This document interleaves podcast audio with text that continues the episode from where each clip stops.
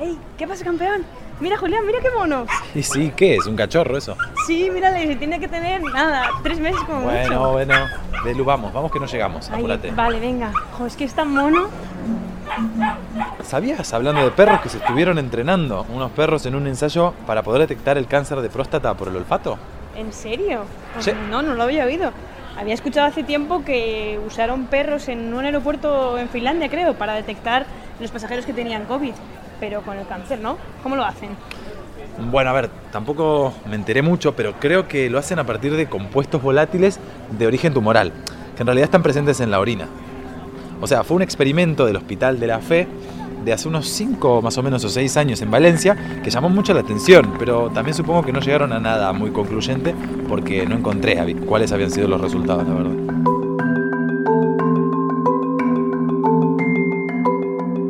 Genera, el presente de la medicina del futuro. Un podcast de la biotecnológica Amgen, con Belu Jiménez y Julián Gersetti.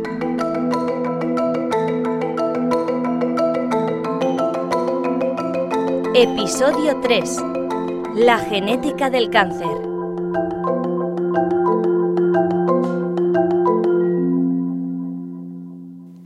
Cada año se diagnostican en España más de 270.000 nuevos casos de cáncer y se estima que para 2040 ya sean más de 340.000 nuevos diagnósticos al año. Los tumores de colon y recto, los de mama y los de pulmón son los más frecuentes. Todos tenemos a alguien a nuestro alrededor que ha sido diagnosticado con cáncer. Pero ¿sabemos qué es? Se trata de una enfermedad genética, pero eso no quiere decir que sea hereditaria. Lo que significa es que el cáncer se produce por ciertos cambios en los genes que controlan cómo funcionan nuestras células, especialmente cómo crecen y se dividen. Esos cambios pueden estar en nuestro ADN desde el nacimiento, pero otros, de hecho la mayoría, se producen a lo largo de la vida por exposición a factores medioambientales o malos hábitos de vida. Ciertas modificaciones genéticas pueden causar que las células escapen a los controles normales de crecimiento y se hagan cancerosas. Por ejemplo, algunos cambios génicos que causan cáncer aumentan la producción de una proteína que hace que crezcan las células. Otros provocan la producción desfigurada de una proteína que deja de funcionar con normalidad y por lo tanto deja de reparar el daño celular. Para entender mejor qué es el cáncer, hablamos con tres de los mejores oncólogos de nuestro país, en Madrid, Barcelona y Sevilla.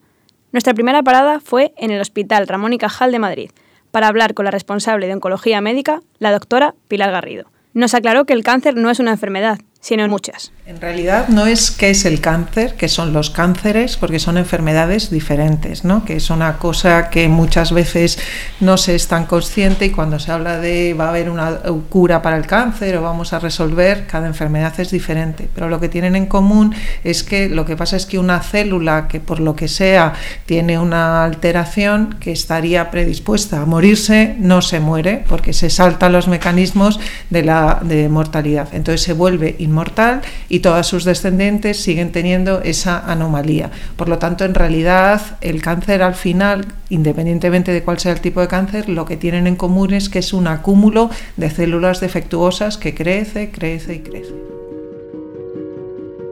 Todos sabemos que el cáncer va pasando por distintas etapas, pero sin duda a lo que más tememos es a la conocida metástasis.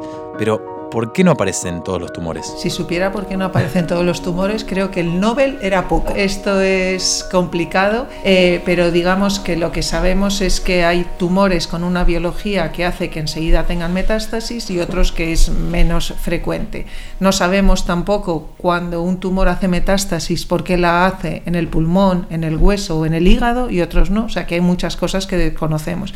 Pero lo que sí sabemos es que el tumor siempre se origina en un foco y cuando rompe determinadas barreras viaja o por la linfa a los ganglios o por la sangre a otras zonas del, del cuerpo. Y no sabemos por qué se producen, pero cuanto más grande es el tumor primario o en general si ya ha viajado a los ganglios hay mucha más probabilidad de que haga metástasis, pero nunca es certeza.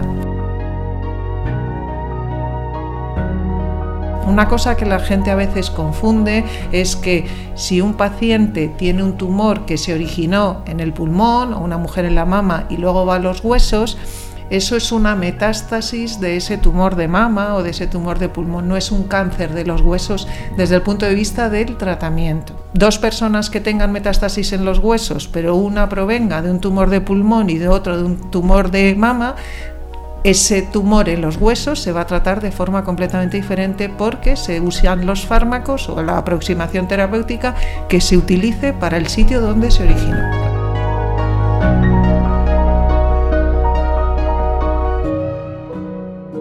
Hablaba la doctora Garrido del factor tiempo para evitar la metástasis.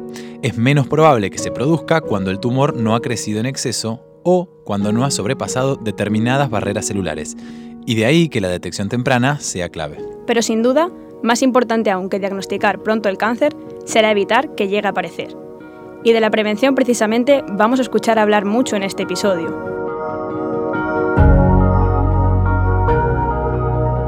Según la Organización Mundial de la Salud, un tercio de las muertes por cáncer son debidas a los seis factores de riesgo evitables. Tabaquismo, obesidad, infecciones, alcohol, sedentarismo y dietas pobres en fruta y verdura. Por eso, entre los oncólogos es unánime el mensaje de que debemos actuar para prevenir el cáncer educando e informando a la población.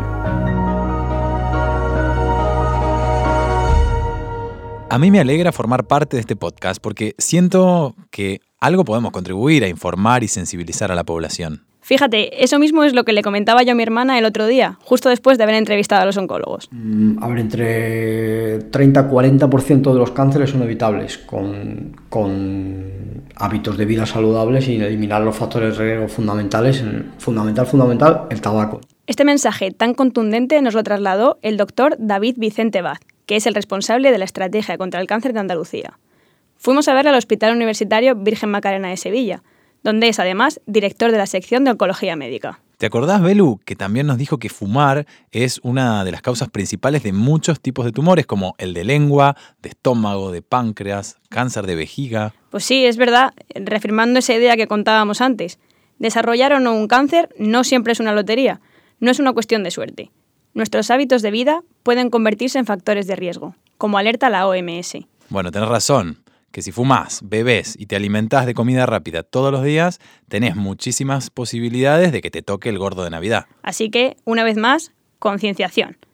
También insistía en ello la doctora Elena Élez, oncóloga e investigadora del Servicio de Tumores Gastrointestinales del Hospital Valdebrón de Barcelona. Bueno, yo creo que la educación es fundamental, educar a la población, educar desde, desde niños en los buenos hábitos, eh, la prevención es fundamental. Desde luego, en el momento en el que diagnosticamos un cáncer, estamos llegando tarde. O sea, no hay que engañarse, ¿no? Eh, sí que trabajamos muchísimo en aquellos pacientes que tienen un peor pronóstico porque son los que más lo necesitan, pero hay una pandemia que tiene que preocupar, que es la del cáncer. Y las cifras avalan la preocupación de la doctora Élez. Según el informe de la Sociedad Española de Oncología Médica, desde el nacimiento hasta los 80 años, los hombres tienen casi un 41% de riesgo de desarrollar cáncer, mientras que las mujeres se quedan por debajo, el 28%. Cuando llegamos a los 85 años, uno de cada dos hombres y una de cada tres mujeres habrán desarrollado un cáncer a lo largo de su vida.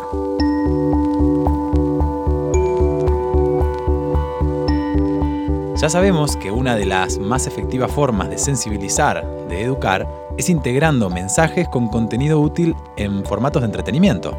Y Julián, atento porque llega una de mis secciones favoritas de este podcast, el superjuego. Acuérdate que las bases dicen que no puedes buscar en Internet, sino tratar de deducir la respuesta y la correcta, ya sabes que te espera al final de este capítulo. Tenés toda la razón, y en este caso la recompensa es mayor que nunca. Grabarte en la conciencia un mensaje que te puede alejar del riesgo de desarrollar un cáncer, porque queremos hablarte de hábitos de vida contándote una historia.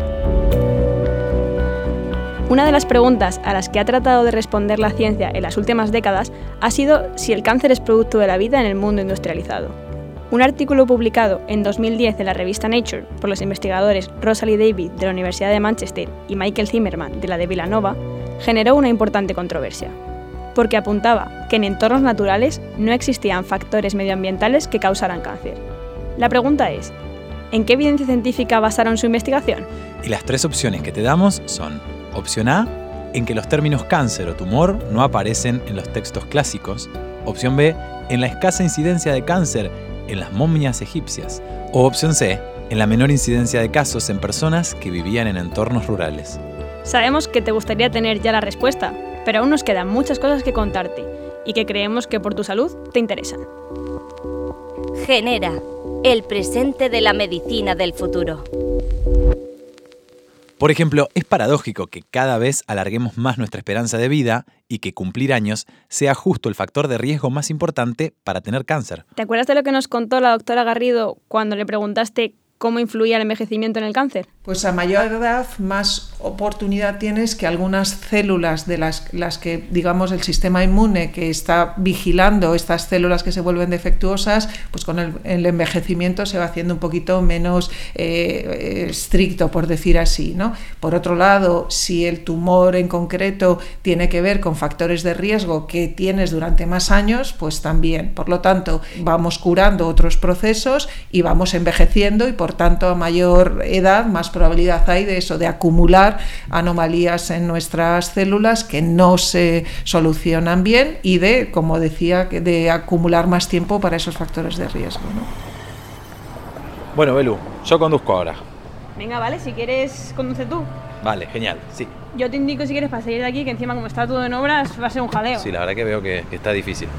Bueno, pero mientras me haces un favor, ¿Podrías buscar por qué le llamamos cáncer? Porque mira que ya escuchamos hablar bastante del término. Sí. Lo estudiamos, he leído un montón de artículos, pero todavía me queda la duda.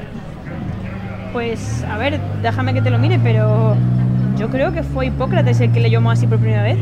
¿Hipócrates? ¿Pero qué estamos hablando? ¿De hace 2500 años? Pues casi, del siglo IV antes de Cristo. ¡Guau! ¡Qué pasada!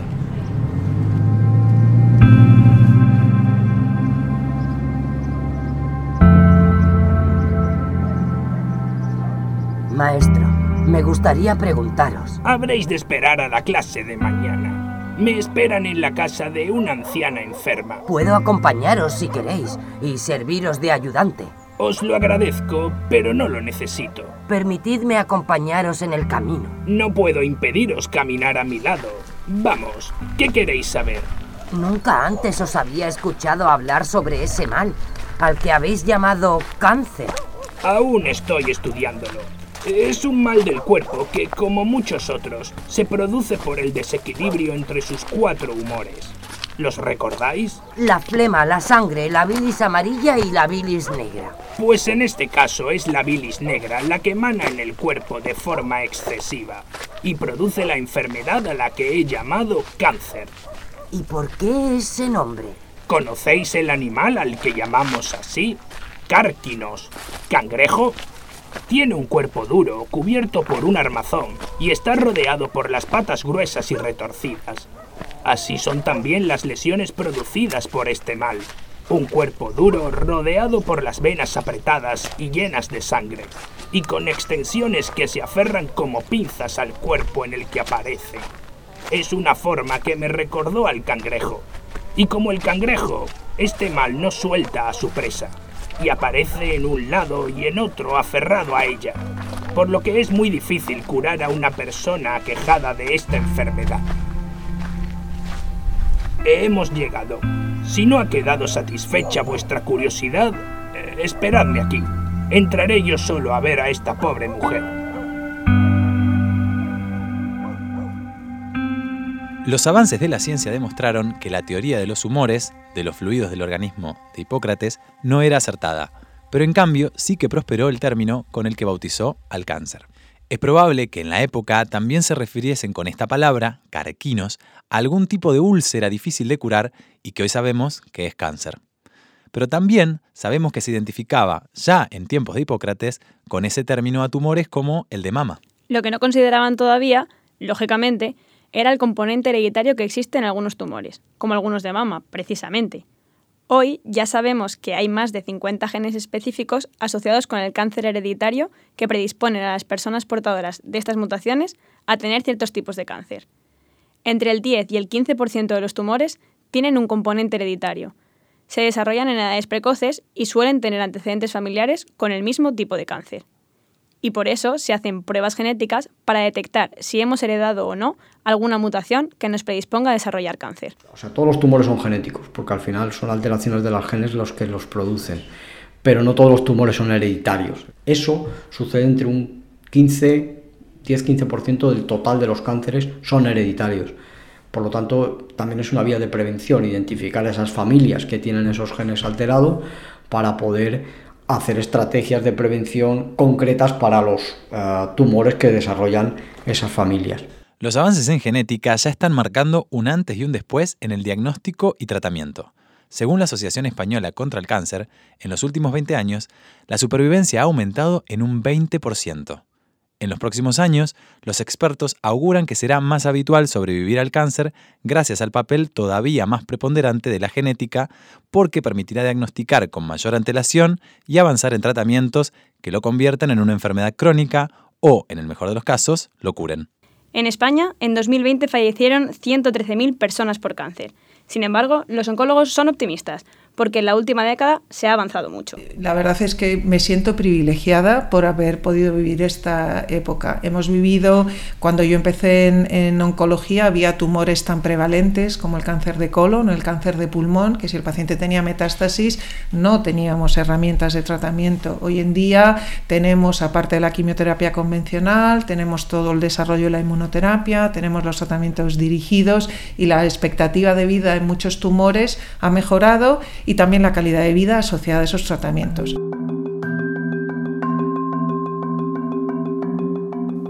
Si quieres conocer más sobre esta ola de innovación que está viviendo la oncología y por qué clínicos e investigadores miran con emoción al futuro, tendrás que escuchar el próximo episodio. Bueno, al menos acabamos con un mensaje de esperanza. Eso me gusta. Recuerda que además te dejamos en nuestro canal la entrevista completa con la doctora Pilar Garrido, jefa del Servicio de Oncología Médica del Hospital Ramón y Cajal de Madrid. Genera, el presente de la medicina del futuro. Un podcast de la biotecnológica Amgen, con Belu Jiménez y Julián Gersetti. Que no, que no nos vamos sin desvelarte la respuesta al superjuego. Te preguntábamos en qué evidencia científica se basó la investigación del 2010 sobre la falta de agentes causantes de cáncer en un entorno rural. Algo que ya sabemos que es justo al revés, por cierto. Y las tres opciones que te habíamos dado son A. En que los términos cáncer o tumor no aparecen en los textos clásicos. Que ya hemos comprobado que no es cierto, porque hasta Hipócrates hablaba de ello hace 2500 años. Seguimos con la opción B. En la escasa incidencia de cáncer en las momias egipcias o la C, en la menor incidencia de casos en personas que vivían en entornos rurales, que según distintos estudios solo era así cuando se comparaban los datos con las zonas urbanas muy contaminadas por la industria. La respuesta correcta es la escasa incidencia del cáncer en las momias egipcias. Aunque sí que se encontraron evidencias en las momias, algunos de los autores que pusieron en cuestión esta investigación habían demostrado que se daban otros factores que contribuían al desarrollo del cáncer, como la exposición a rayos ultravioleta. Así que podemos concluir que no, que el cáncer no es una enfermedad moderna, pero que los hábitos de vida y los factores medioambientales son determinantes para desarrollarlo. A lo mejor lo hemos repetido mucho en este capítulo, ¿no, Julián? Todas las veces que lo repitamos son pocas, compañera. Ya tienes razón. Gracias por escucharnos. Y por pensar y jugar con nosotros. Hasta, el, próximo, episodio.